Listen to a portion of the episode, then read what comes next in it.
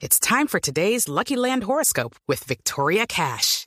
Life's gotten mundane, so shake up the daily routine and be adventurous with a trip to Lucky Land. You know what they say. Your chance to win starts with a spin. So go to LuckyLandSlots.com to play over 100 social casino-style games for free for your chance to redeem some serious prizes. Get lucky today at LuckyLandSlots.com. Available to players in the U.S., excluding Washington and Michigan. No purchase necessary. VGW Group. Void where prohibited by law. 18 plus. Terms and conditions apply. El gobierno y las autoridades se reunirán la próxima semana para analizar las nuevas amenazas de las Águilas Negras contra la ex senadora Piedad Córdoba. Diego Monroy desde Cartagena.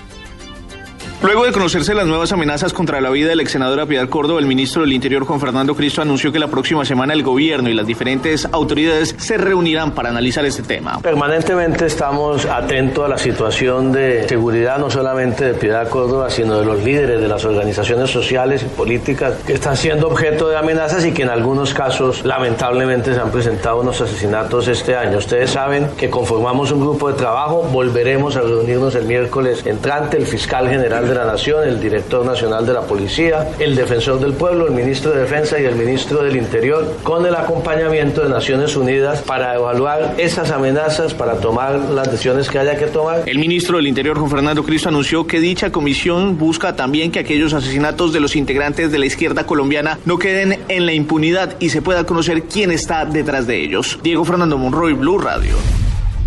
Diego, gracias. Fueron llamados a imputación de cargos los presuntos responsables de la muerte de la estudiante del English School durante su excursión en el Amazonas, Alejandro Tibaduiza. La Fiscalía llamó imputación de cargos a cuatro personas implicadas en la muerte de un estudiante del Colegio English School durante una excursión al Amazonas en octubre de 2014. Se trata de Ever Sinaragua, conductor de la lancha en la que se movilizaban por el río Amazonas los estudiantes del mencionado colegio. También deberán responder Segundo Solarte, contratista del servicio fluvial, así como los guías Mateo Franco y Manuel López. Recientemente, Mónica Prieto, madre de María Camila Belandia, la menor, que falleció en estos confusos hechos, pidió a través de una emotiva carta que se acelerara la investigación y se determinaran responsabilidades en la muerte de su hija. Alejandro Tibaduiza, Blue Radio. La alcaldía de Medellín pidió drásticas sanciones contra los hinchas del Nacional que protagonizaron actos violentos en el aeropuerto El Dorado de Bogotá, esto luego de haber sido deportados desde Lima, Perú. Andrés Noreña.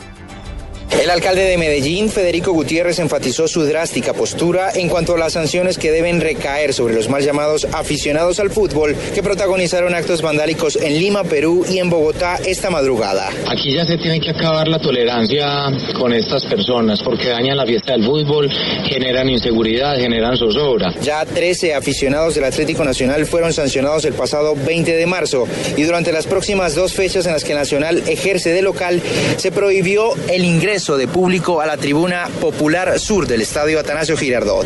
El rechazo es generalizado. Quienes por la violencia en los estadios tuvieron que dejar de ir a ver fútbol siguen exigiendo sanciones más drásticas. En Medellín, Andrés Noreña, Blue Radio. En noticias internacionales crece la expectativa de cara a las elecciones primarias ah, del estado de Nueva York, que está dentro del grupo de las regiones más importantes en la contienda electoral. ¿Cómo están las encuestas? En Washington, Paola Ochoa. Hay una enorme expectativa aquí en los Estados Unidos de cara a las elecciones en el estado de Nueva York, un estado que eh, vota el próximo martes y que es fundamental en esta contienda a la presidencia de la República aquí en los Estados Unidos. Aporta una cantidad enorme de delegados, tanto para los republicanos como para los demócratas, y por eso, por ese peso electoral, es que todo el mundo está siguiendo muy de cerca lo que pueda ocurrir en el estado de Nueva York. Acaba de conocerse la última encuesta al respecto esta mañana, una encuesta del diario The Wall Street Journal y la cadena NBC, en donde muestra que por el lado republicano Trump va a barrer. Trump tiene el 54% de la intención de voto, le lleva 33 puntos a su más inmediato rival, en este caso John Casey, que es gobernador del estado de Ohio, que tiene 21%, y Ted Cruz está totalmente coledo de último con 18%. Y por el lado demócrata, Hillary Clinton sale también ganando y por más de 17 puntos. Clinton aparece con un 57% de la intención de voto, mientras que Bernie Sanders tiene apenas un 40%. Desde Washington, Paolo Ochoa, Blue Radio. Y ahora en Blue Radio, la información de Bogotá y la región. Dos de la tarde 36, con varios actos en Bogotá se conmemoran a esta hora los 23 años del atentado terrorista que fue perpetrado por Pablo Escobar en la calle 93 con carrera 15. María Camila Roja.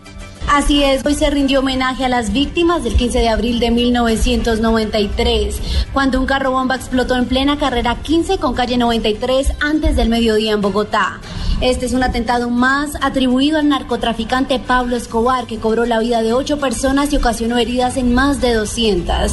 Gonzalo Enrique Rojas, director de la Fundación Colombia con Memoria, fue el encargado de reunir a las familias para esta ceremonia. Y hoy queremos acompañar a estas familias como un acto de solidaridad, porque nosotros sabemos que, que es lo que ha sido esta lucha de ser reconocidos ante el Estado como víctimas también del conflicto armado. En la ceremonia estaba Ana Lilia Sánchez, madre de Marta Telles, una pequeña de siete años que murió, pues estaba dentro de un carro al lado del carro bomba que explotó ese día. Todo es con mucho amor, fe y esperanza para que se haga justicia en Colombia. Dejemos tanta violencia. También escuchamos a Leonor Posada, una de las sobrevivientes. Darle gracias a Dios de estar viva. He podido ver crecer a mis hijos, de ver, sabiendo lo terrible que fue para muchas personas, pues yo me siento feliz de haber estado viva.